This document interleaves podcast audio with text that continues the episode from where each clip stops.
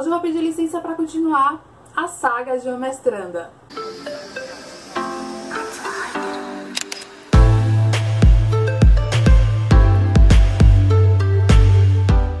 Antes de compartilhar com vocês o capítulo 2 da saga de uma mestranda, eu quero avisar uma coisa. Essa saga, gente, ela está acontecendo, sabe? É algo que está acontecendo no momento. Então, assim, eu não sei como isso vai terminar, eu não sei como será daqui pra frente. É algo que vocês estão acompanhando passo a passo, sabe? Passo a passo.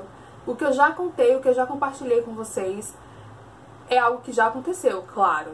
Mas eu acho que tem muita coisa ainda que vai acontecer e que eu não faço ideia de como será. Então é algo que está acontecendo, não é algo que já aconteceu, sabe?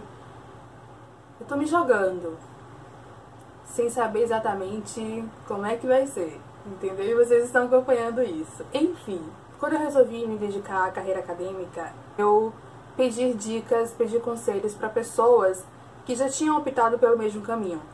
E uma dica, um conselho foi unânime: seja aluna especial. As pessoas me diziam que ser aluna especial era a melhor maneira para conhecer os professores, o programa, os temas, os assuntos debatidos e, claro, os projetos que já estavam em andamento. E isso é muito real. Foi sendo aluna especial de três cursos, como vocês puderam acompanhar na saga de mestranda 1, que eu conheci os cursos e fui eliminando eles e cheguei ao curso que eu me identifiquei mais. Ser aluna especial é não só ter a obrigação de participar das aulas, sabe?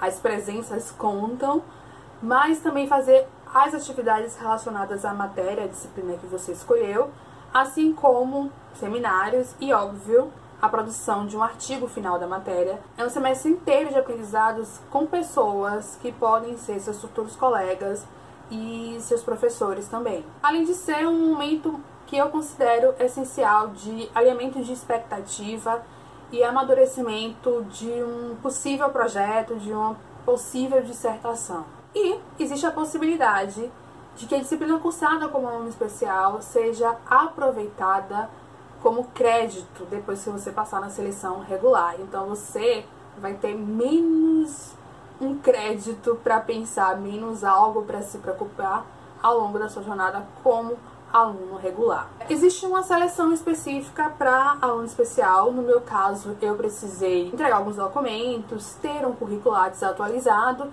e escrever um documento, uma carta justificando a minha opção por, por aquela disciplina e a minha opção em ingressar naquele programa de pós-graduação como aluno especial. Um detalhe importante é que você não precisa ter um projeto definido, você não precisa ter um pré-projeto escrito, definido na sua cabeça para tentar a seleção como aluno especial. Como eu já falei, é um momento em que você vai começar a amadurecer ideias, começar a alinhar expectativas. Então, é realmente assim uma excelente opção para você saber se é exatamente isso que você quer da sua vida.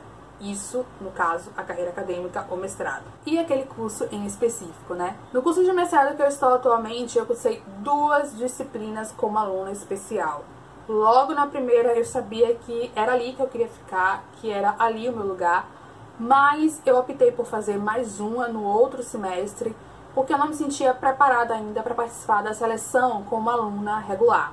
E eu não me sentia preparada porque eu me considerava em processo de amadurecimento e de cura de um quadro de ansiedade. Naquele momento eu percebi que não seria bom para mim me jogar em uma seleção regular, que é difícil, é duro e me expôs a mais gatilhos de ansiedade, sabe? Eu preferi me cuidar um pouco mais e em seguida ir com tudo para a seleção de aluno regular. Saber o tempo certo e aceitar o seu tempo é algo que só você pode decidir, só você pode saber por você mesmo.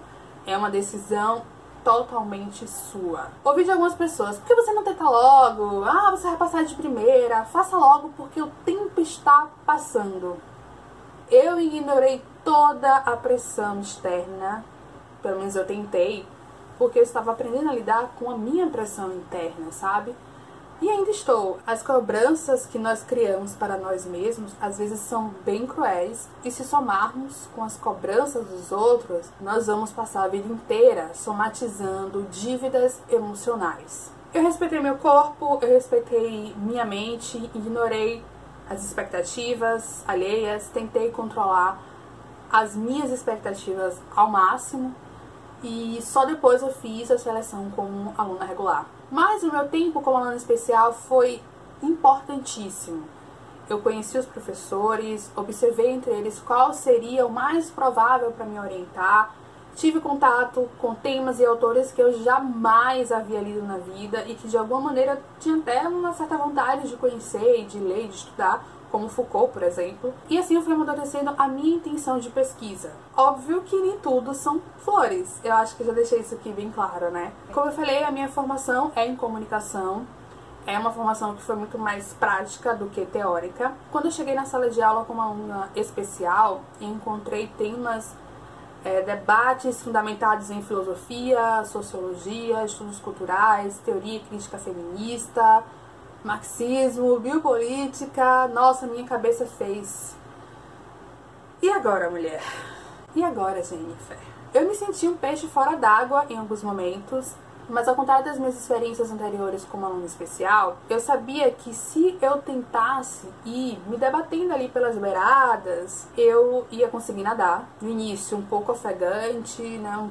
um, pouco difícil, mas aliviada em algum momento, tranquila em algum momento. Por quê? Porque eu queria estar ali, eu queria estar ali de verdade, sabe? E quando a gente quer muito algo, a gente precisa tentar.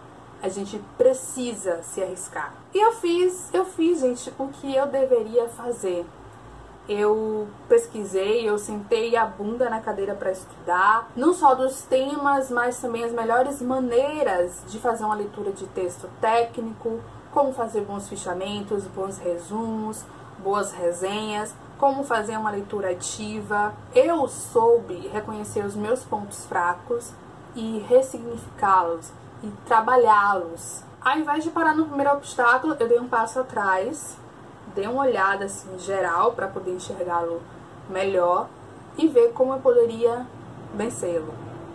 Isso ficou meio autoajuda, né? Mas foi justamente isso, gente. Eu me ajudei. Porque assim, o mundo pode te falar, você vai conseguir, você consegue. Mas se você não falar para você mesmo que se você não acreditar em você mesmo, não vai rolar. Não vai rolar. Então eu peguei na minha mão e disse: Vamos lá, Jennifer. Não é isso que você quer, então nós vamos conseguir. A saga continuou e continua. Esses são conteúdos mais reflexivos em que eu compartilho realmente a minha experiência como estudante de pós-graduação em nível de mestrado. Mas se você tiver interesse em saber algo mais prático, mais técnico, tipo dicas de estudo, dicas de ferramentas, como eu me organizei para estudar, me diga aí nos comentários. Tem outros posts aí, alguns temas na cabeça. E vou compartilhando com vocês, porque como eu falei no início, é algo que está acontecendo. Eu estou mestranda. Então eu não faço ideia de como isso vai acabar. E vocês vão acompanhar.